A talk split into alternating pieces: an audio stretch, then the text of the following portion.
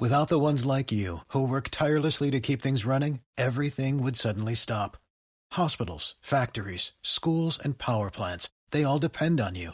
No matter the weather, emergency, or time of day, you're the ones who get it done. At Granger, we're here for you with professional grade industrial supplies. Count on real time product availability and fast delivery. Call clickgranger.com or just stop by.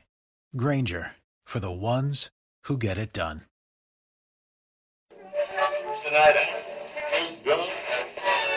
Eh, bueno, me presento, soy Elena Prieto, soy profesora online de español para extranjeros desde 2014. Empecé con mi proyecto, que tiene una marca que se llama Tu Escuela de Español, eh, que consiste en una página web donde hago cosas relacionadas con enseñanza online, clases, cursos, etcétera.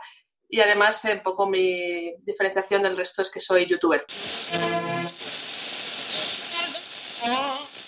Bueno, yo soy Oscar Ortega, soy profesor de, de L online desde hace ya unos poquitos años, desde hace nueve, ocho, nueve años. Yo comencé en 2011-2012 y, y, desde entonces hasta ahora no he parado y luego además de eso pues he participado en muchísimos proyectos que tienen que ver todos con, o, o prácticamente todos con la enseñanza online.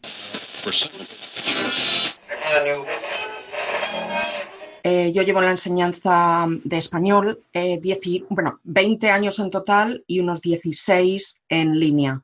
Yo daba clases eh, en el Centro Financiero de, de, Londres y mis clientes pues tenían que viajar por diversas razones, como por ejemplo espionaje, y continuábamos con las clases en línea. Y desde entonces continué y muchos de, muchos de mis estudiantes pues han pasado del presencial ahora a solo tener nada más que en línea. A, a ver, a ver, a, ahora, ahora, jo, jo, con el podcast, ¿eh? Para que luego digan que no suena radio esto, madre mía. Bueno, venga, ya, ya está, vamos a, vamos a darle al play.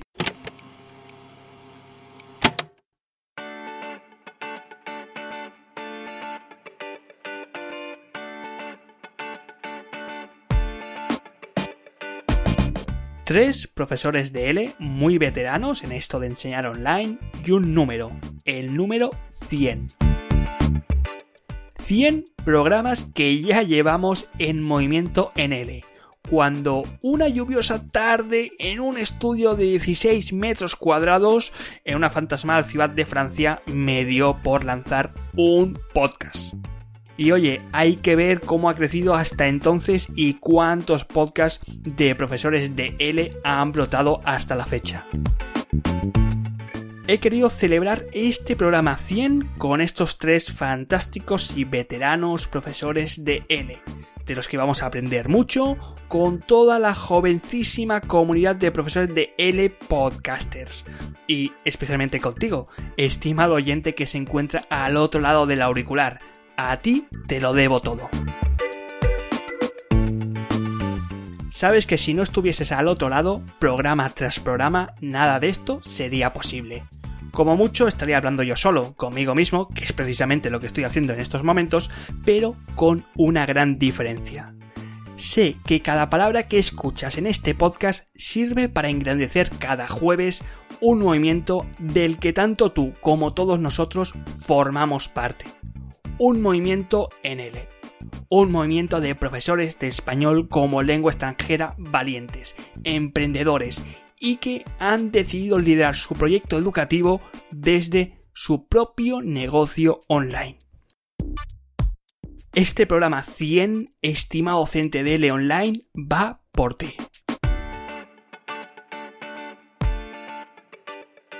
Yo, mi vida anterior, como siempre digo, era periodista. Hace unos años antes de empezar online eh, cambié de profesión, me formé para ser profesora de L, pero ya desde el momento en el que cambié de profesión, eh, cambié con la idea de montar un negocio online. Esto es porque gente que me rodea se dedica a esto hace muchos años.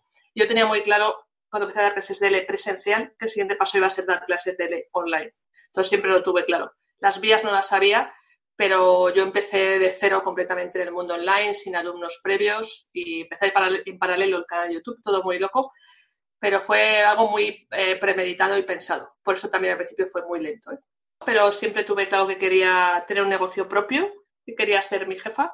Fui periodista eh, precaria como muchos y no me gustaba no es que no me gustara tener jefes, no me gustaba cómo mis jefes dirigían el negocio y cuando empecé a trabajar de forma presencial en el E, la situación era similar y decidí que quería ser mi jefa desde el primer momento.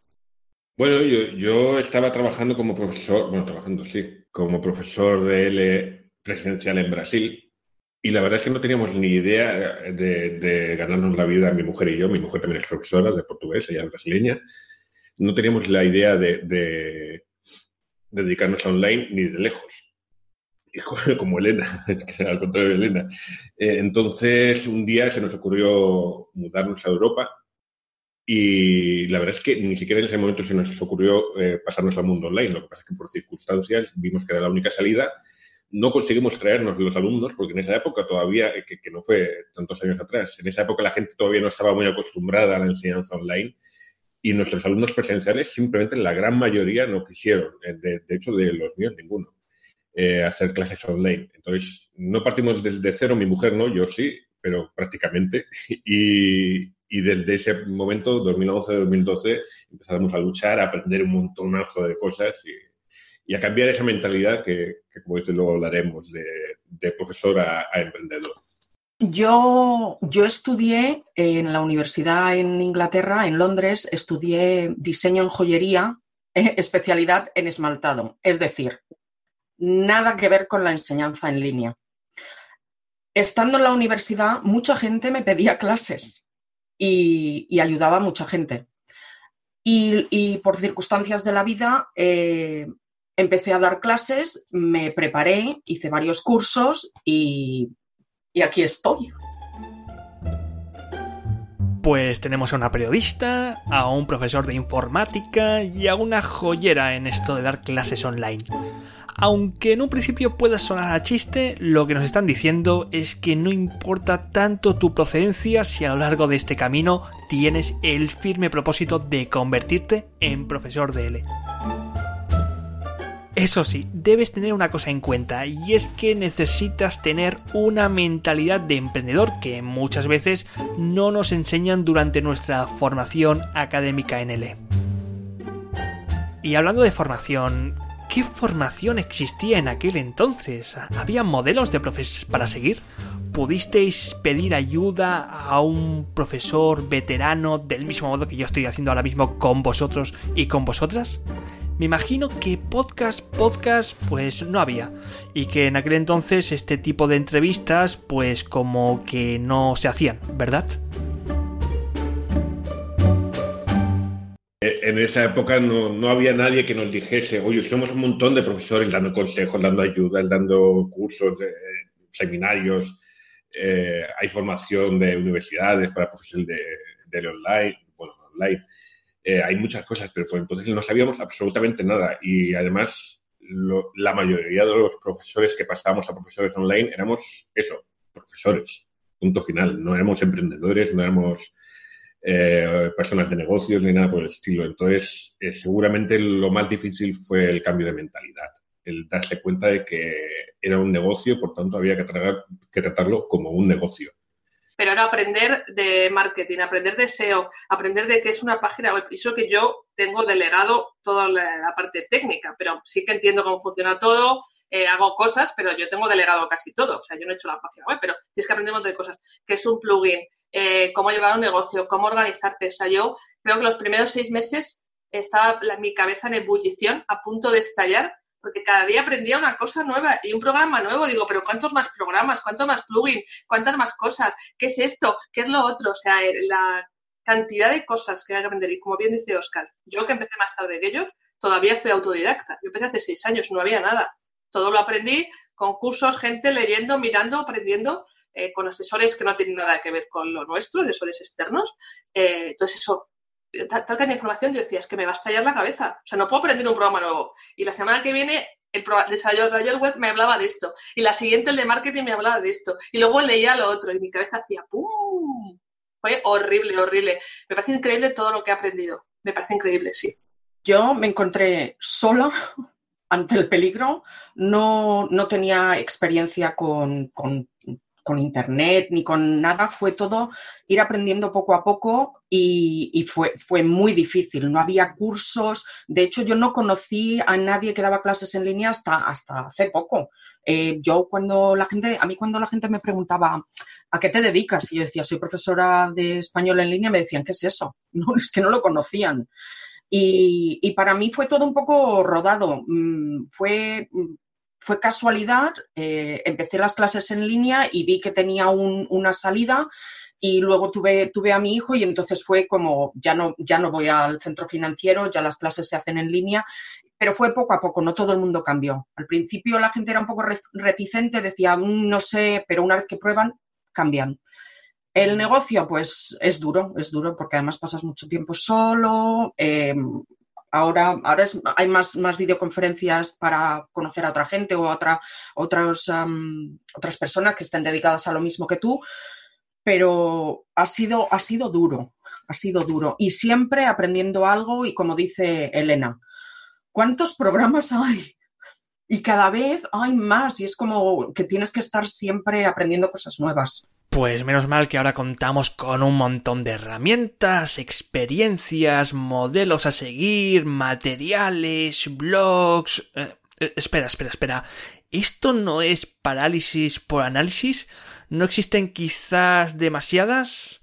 Vaya, y a todo esto, ¿qué hay de la formación académica tal y como la entendemos? ¿Qué hay de la enseñanza del L online en estos 50.000 másteres L que ya todos conocemos? ¿Existen asignaturas de cómo enseñar online? ¿Ha cambiado mucho desde que empezasteis? Yo creo que en los últimos años, desde que yo comencé al menos, la formación no ha cambiado tanto como, como a mí me gustaría realmente. Evidentemente hay mucha más formación, claro, porque cuando no había nada. Entonces, bueno, pues Entonces, sí, eh, desde luego hay muchas más cosas que te puedes encontrar, pero yo sí que he hecho en falta todavía una cosa que es la formación de marketing. Em, nos, hemos centrado sobre todo en cómo dar una clase online eh, técnicamente y didácticamente.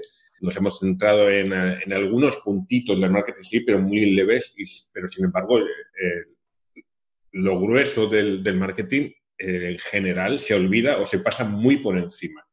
Y esto es algo bastante triste porque luego ves a la gente eh, que quiere convertirse en profesores online y decir, bueno, pero es que yo no consigo alumnos.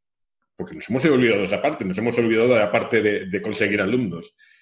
Y, y, eso todavía, cada día está mejor, por supuesto, pero todavía está, tiene, un, tiene mucho, mucho recorrido para mejorar. Pero yo noto formación en general dispersa, o sea, gente que va haciendo iniciativas de forma dispersa, como puede, unas mejores, otras peores. No, no critico esto, digo que no es algo estructurado, no es algo fácil de acceder.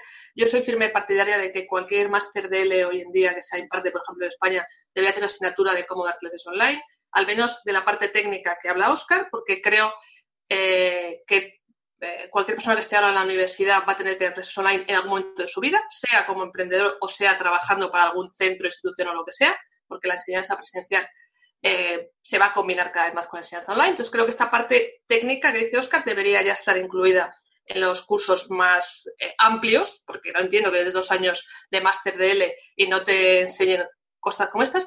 Y luego creo que falta, como bien como Oscar, eh, al que quiere dedicarse a esto como profesión y como negocio, la formación en emprendimiento, que además yo hablo, a veces de esto y la gente le, asusta. No le gusta hablar de dinero, no le gusta hablar de tarifas, no le gusta hablar de los alumnos eh, como clientes. yo digo siempre una frase, yo soy una marca esto lo he dicho en varias conferencias y la gente se echa a reír y tengo que aclarar lo que significa esto. Perdona que te corte Elena aquí justamente, pero me estáis diciendo que no existe asignaturas de cómo enseñar online en los másteres de L, ni que tampoco hay nociones de cómo ganarse la vida uno mismo como profesor, con sus propios alumnos y con sus propias clases. Vaya, pues si decimos que somos una marca en Internet y se echan a reír, pues ¿cómo deben reaccionar los profesores de presenciales cuando un profesor online con una marca en Internet acude a uno de estos seminarios, a una de estas conferencias y se pone a explicar todo esto? Eh, primero hay sorpresa. Claro, yo siempre soy así muy dramática, me presento, soy profesor online y youtuber. No vais a conocer a nadie como yo, seguro, ¿no? Pero, entonces, primero hay sorpresa, luego hay incredulidad en general, luego lo flipan, lo flipan, o sea, gente de todas las edades, y cuando acabo las conferencias se me acerca gente de muchas edades, o sea, gente joven para darme las gracias, gente mayor simplemente para decirme, llevo 30 años dando clase de L y no conocía a nadie como tú. O sea, me has abierto los ojos, hay otro mundo. Entonces, eh, sí, es una percepción súper extraña.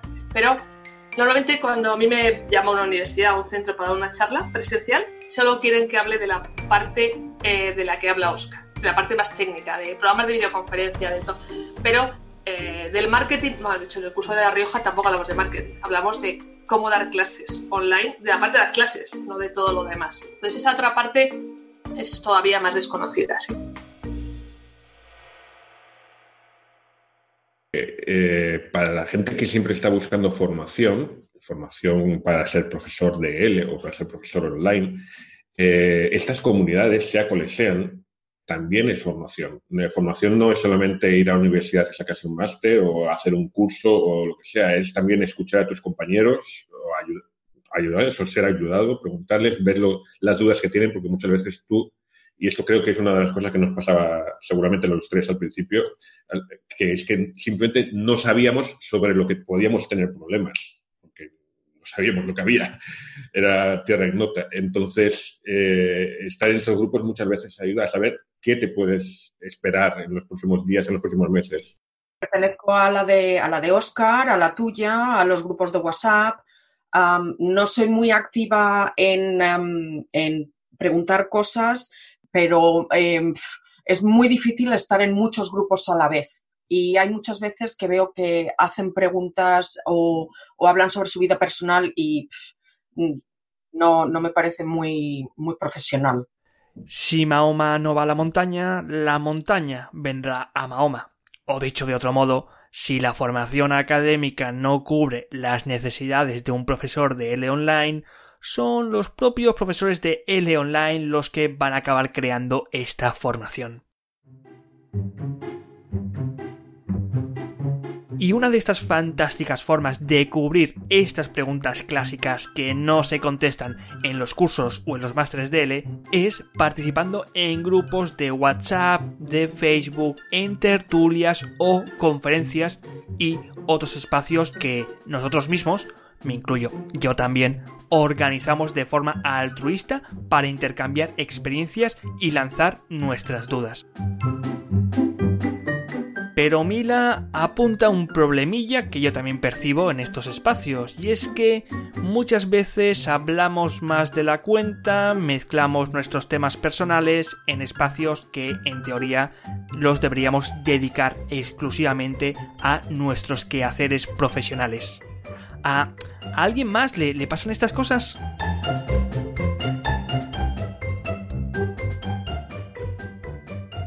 Muchas otras personas que eh, hablo que la compresión lectora y auditiva ha disminuido en los últimos años. Entonces, he publicado un vídeo de seis minutos.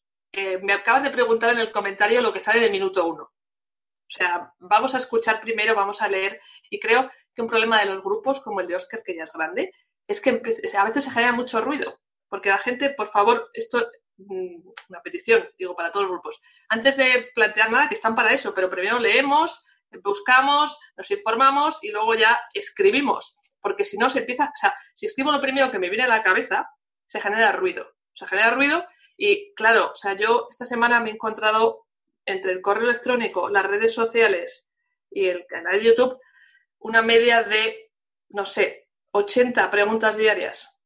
No generemos ruido. O sea, intenta leer lo que han puesto otras personas, intenta ver el vídeo hasta el final, intenta, porque claro, si, no, o sea, si a mí me generas 80 eh, preguntas en vez de 20, yo voy a poder contestar a 20 al día. Entonces, esto falta, nos falta como seres humanos, creo, eh, saber cómo usar todos estos foros todavía. Lo digo también por mí, ¿eh? Porque igual me impaciento, quiero saber algo, lo busco y lo preguntas. Es, también autocrítica, ¿eh?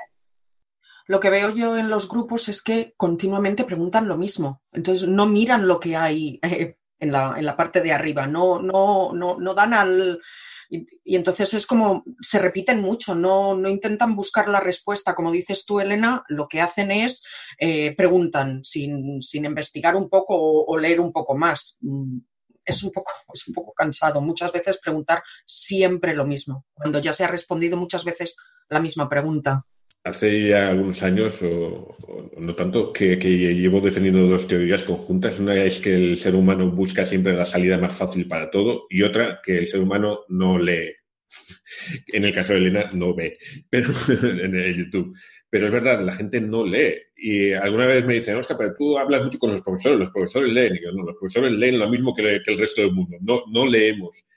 Y además de eso, buscamos la, salida fácil. Y parece ser que es mucho más fácil preguntar 200 veces eh, en lo mismo, sí, y en vez de buscarlo en Google, que además te va a dar la respuesta probablemente muy rápido. Y esto es una dificultad añadida para, para convertirse en profesor online. Eh, si tú siempre buscas la salida más cómoda, desde luego por ser profesor online posiblemente, bueno, ser cualquier cosa de, cualquier profesión, la verdad se la dicha, no, no va a ser tu, mejor, tu mejor idea. Mejor búscate un jefe que te mande, que te dé órdenes cada cinco minutos y ya está.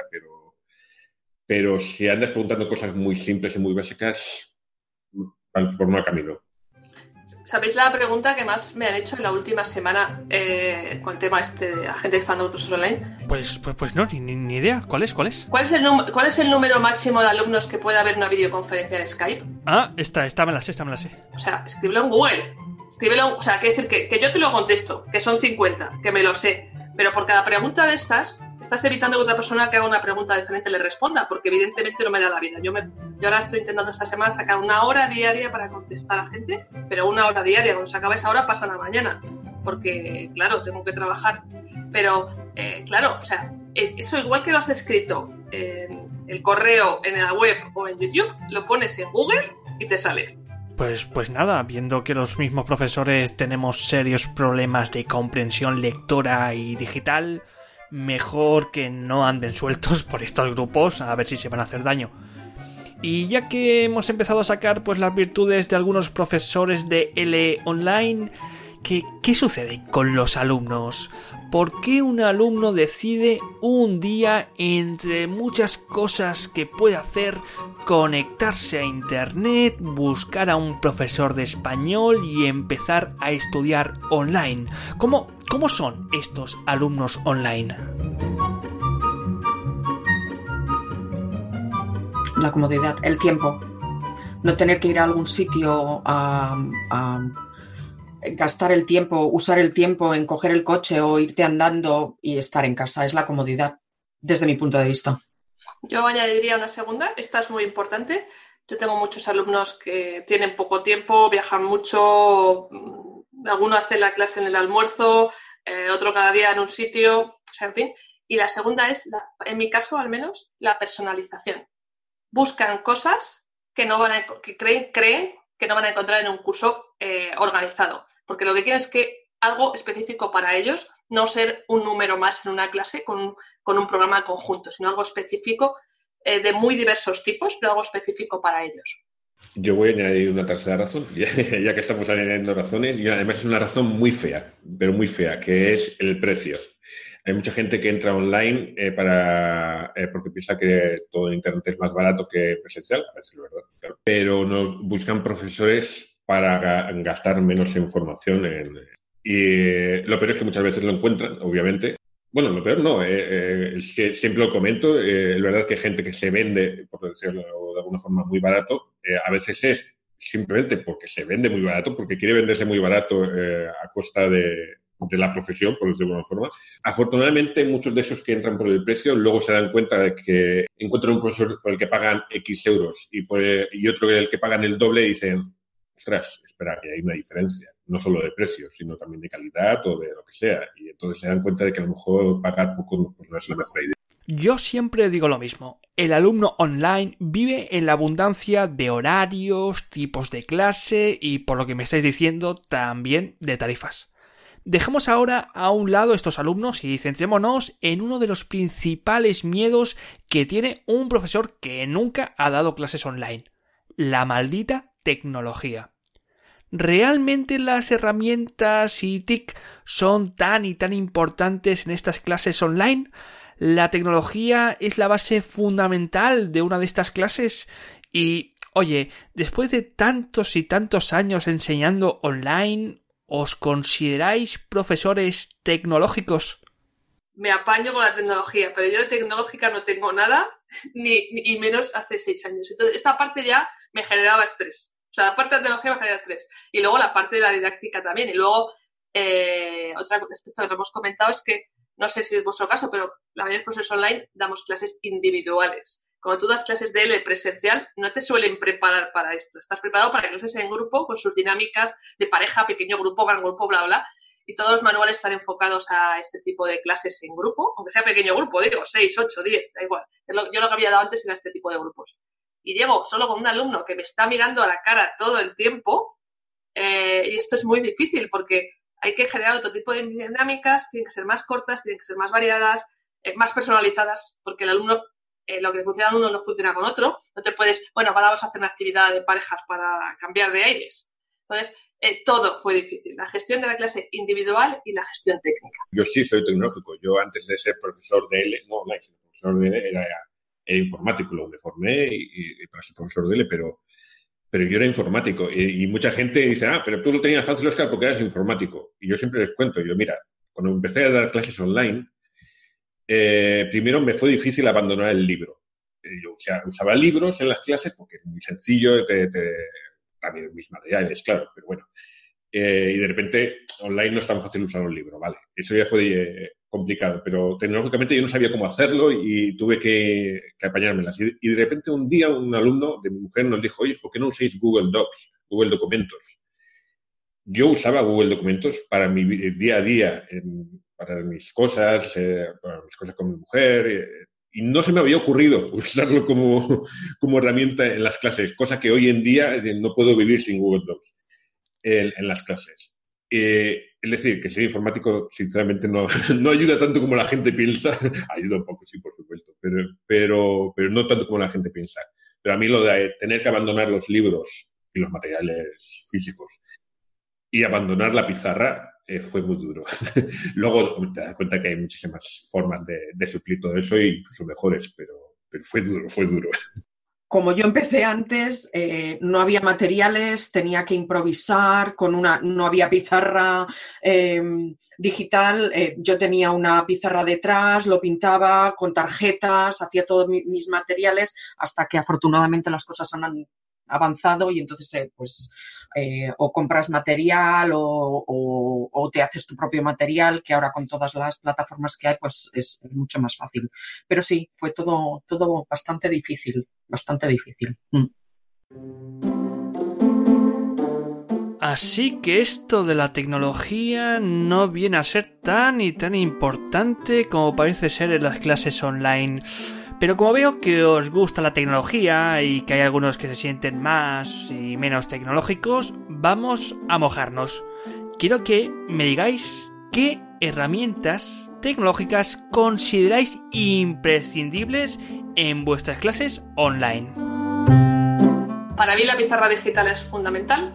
Eh, cualquier tipo de sistema de pizarra digital, un sistema yo tengo un eh, ordenador táctil, con lo cual puedo escribir en casi cualquier cosa. Este es mi, mi, lápiz para el ordenador. Pero, o sea, cualquier tipo de sitio donde pueda escribir, escribir con un lápiz, ¿eh? no con el ratón, que esto es muy difícil. Eh, me vale, ¿eh? Yo voy con tres. Uno es una pizarra, pero lo que yo llamo mi pizarra, que es el Google Docs, sin más. Eh, evidentemente tiene sus, sus pegas, no, no puedes dibujar o no puedes escribir a tu aire, pero para mí está muy bien y además como lo que escribes se queda, se guarda, lo compartes, se puede consultar otra semana. Y, por supuesto, herramienta de comunicación, la que sea, la que te guste más, pero yo recomendaría Zoom. Y en la parte de fuera de la clase, siempre hay que crear muchos materiales y siempre nos falta mucha imaginación a muchos profesores.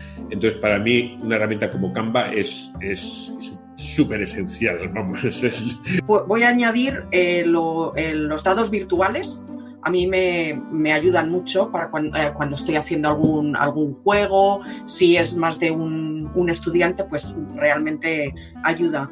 Y um, Learning Apps también mm, me gusta mucho. He creado material ahí y lo comparto dependiendo de lo que esté em, enseñando. Y live work, uh, live worksheets también.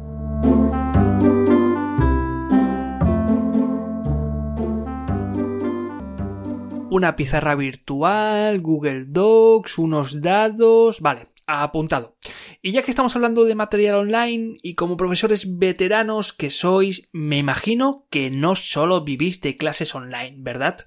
Sino que a lo largo de estos años habéis estado desarrollando y vendiendo algunos infoproductos L. Sí, sí, sí, me refiero a empaquetar lo que normalmente estamos vendiendo en nuestras clases online en cómodos cursos o ebooks. ¿Deberíamos lanzar algún infoproducto los que somos un poquito menos veteranos que vosotros?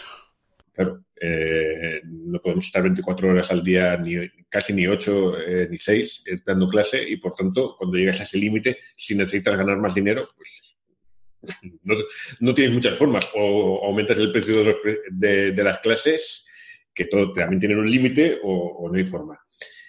Entonces los infoproductos obviamente sí se, vuelven una necesidad en ese caso, casi casi, depende de tus pretensiones. Ahora mismo para mí sí son la parte central del negocio. Yo ahora mismo dedico menos de la mitad de la semana a dar clases, bastante. Intento que cada vez sean menos, de hecho. Eh, tengo cupo alumnos limitado y cerrado hace ya unos meses porque intento no admitir a nuevos alumnos, salvo que se me vayan varios de golpe, que no suele pasar.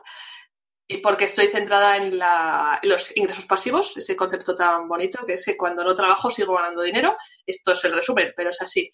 Entonces, em, Creo que hay muchas eh, posibilidades de infoproducto, eh, cursos con un tiempo limitado, cursos como tengo yo con pago mensual recurrente. Eh, yo también tengo libros, tengo infografía, yo tengo muchos tipos de productos diferentes digitales y para mí es el grueso de mi negocio y cada vez me enfoco más a ello porque da mucho más dinero. Como dice Oscar, tu tiempo es limitado y, lo que yo puedo ganar en una hora de clase no tiene nada que ver con lo que puedo ganar si vendo cursos. Ingresos pasivos. Bueno, esto, esto suena de maravilla. Ganar dinero sin que tengamos que estar todo el día presente en nuestras clases. Esto me está llamando la atención, pero eh, seguro, seguro que no es tan fácil. ¿Se venden rápido? ¿Se, se, puede vender un infoproducto nada más nos lancemos a dar clases? La vía de que a ti te compren algo es que tu marca esté consolidada y tenga su prestigio. O sea, que nadie se lleve engaño de, bueno, he empezado a dar clases online el mes pasado, hago un curso y me lo van a vender mañana, porque eso todavía requiere más marketing para poder venderlo. Porque ya, ya convencer a alguien en una clase que, te, que dé clases contigo es difícil, pero ya convencer que te pague con un curso en el que tú ni siquiera le vas a dar clase, eh, esto requiere mucho más trabajo. Entonces, para mí sería una recomendación, digamos, para la segunda fase. No sé en qué momento lo tienes que decidir tú, pero cuando ya estés consolidado como profesor online, te puedes plantear como vía para aumentar tus ingresos y para que esto sea viable a largo plazo, que para mí si no, no lo es este tipo de productos. Pero necesitas antes todo el trabajo previo.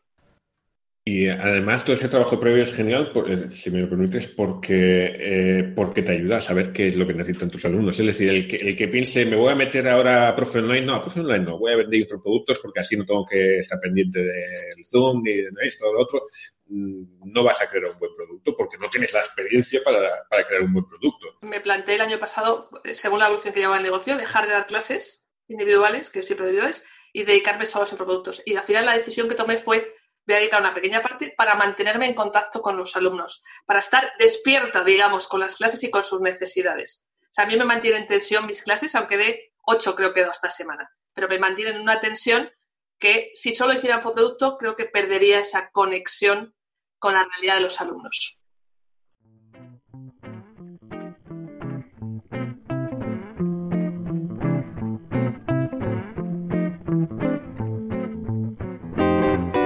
Por muy emprendedores online que seamos, no nos tenemos que olvidar que también somos profesores.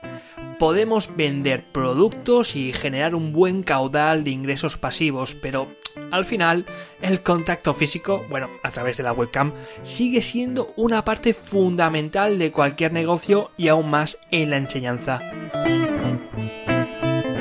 me gustaría ir cerrando este episodio número 100 con un mensaje de optimismo para todos los profesores de L que nos estén escuchando y al mismo tiempo también con un reto que aún la enseñanza del L online tiene que superar. A ver, ¿quién se anima a responder? Venga, tú primero, Elena. Estoy convencida, y estoy convencida al 100% de que se puede vivir de las clases online. O sea, de enseñar online clases, productos a todo el paquete. Estoy convencida de que eh, es un mundo que está creciendo y que va a crecer más y que hay hueco para muchísimos más. Estoy convencidísima de esto, no tengo ninguna duda. Pero como reto, eh, para poder vivir de esto, esto pasa por la profesionalización.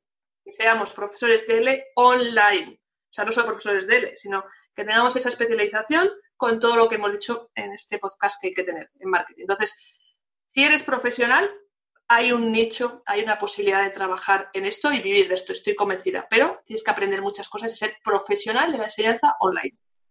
Sí, profesionalización, sí, que la gente se prepare, que no todo el mundo, no porque eh, digas eh, hablo español puedes dar una clase de español, tienes que prepararte y hacerlo profesionalmente, sí, pero hay hueco para mucha gente. Eh, creo que nos tenemos que hacer tomar en serio eh, este es el reto, eh, que es lo mismo que personalización, eh, profesionalización en, realidad. Pero me refiero a que mucha gente no toma en serio nuestra profesión, nuestra modalidad de enseñanza online. Creen todavía que es un hobby. Creo que una cosa temporal, una cosa para sacarse un ingreso extra. De hecho, mucha gente que entra en esto para eso. Y mucha de esa gente después se da cuenta que se puede vivir de esto, como decía Elena, y, de hecho, eh, me gustaría añadir lo que ha dicho Elena, que se puede vivir de esto y que cuando veo a muchas personas diciendo es imposible vivir de esto, bla, bla, bla, bla, son normalmente personas que simplemente no lo han intentado. Me refiero a que no lo han intentado de forma profesional, de forma eh, como emprendedores, como, no me gusta usar la palabra emprendedor porque mucha gente le tiene miedo, pero es que es lo que somos. Eh, no lo ven como un negocio, intentan ser profesores, esperar a que les lleguen los alumnos, como si estuvieran en una escuela y con las puertas abiertas y claro, evidentemente, si tienes esa mentalidad, no, no se puede vivir de ello.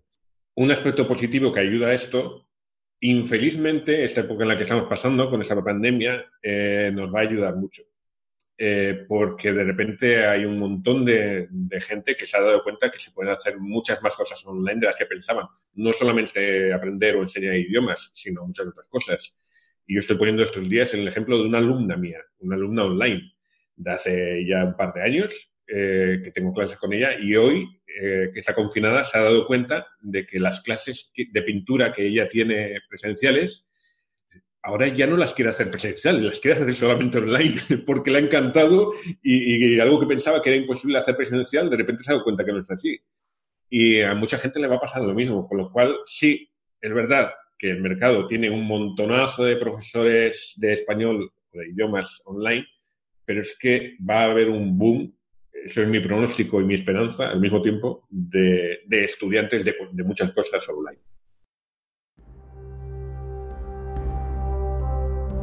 Yo también me sumo a este carro de optimismo. Se puede vivir como profesor de L online.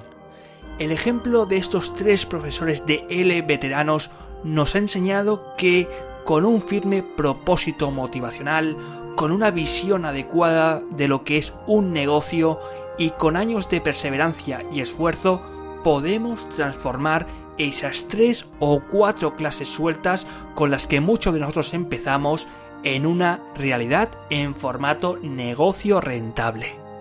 Sé que también son muchos los profesores invisibles que han logrado vivir como profesores de L online, pero que nunca se han pasado por este podcast sé que son otros muchos los que forman parte de un movimiento al que cada día se suman más y más docentes de todo el mundo. Sé que cada vez somos más los que queremos ofrecer nuestro valor como docentes a nuestros estudiantes, liderando nuestro propio proyecto educativo, con nuestro propio horario, con nuestras propias tarifas, con el contenido y con el programa en el que nosotros creemos que hay que enseñar, con la firme decisión de alinearnos solamente con nuestros propios valores como profesionales en la enseñanza que somos y en definitiva materializar todo este movimiento a través de nuestro propio negocio educativo online. Hoy, más que ningún día, debes sentirte orgulloso de formar parte de un movimiento que viene a transformar el mundo educativo Hoy es tu día, estimado docente de L Online, que me escuchas desde el otro lado del auricular, desde cualquier punto del planeta y desde cualquier momento de nuestra vida. Hoy este podcast va por ti.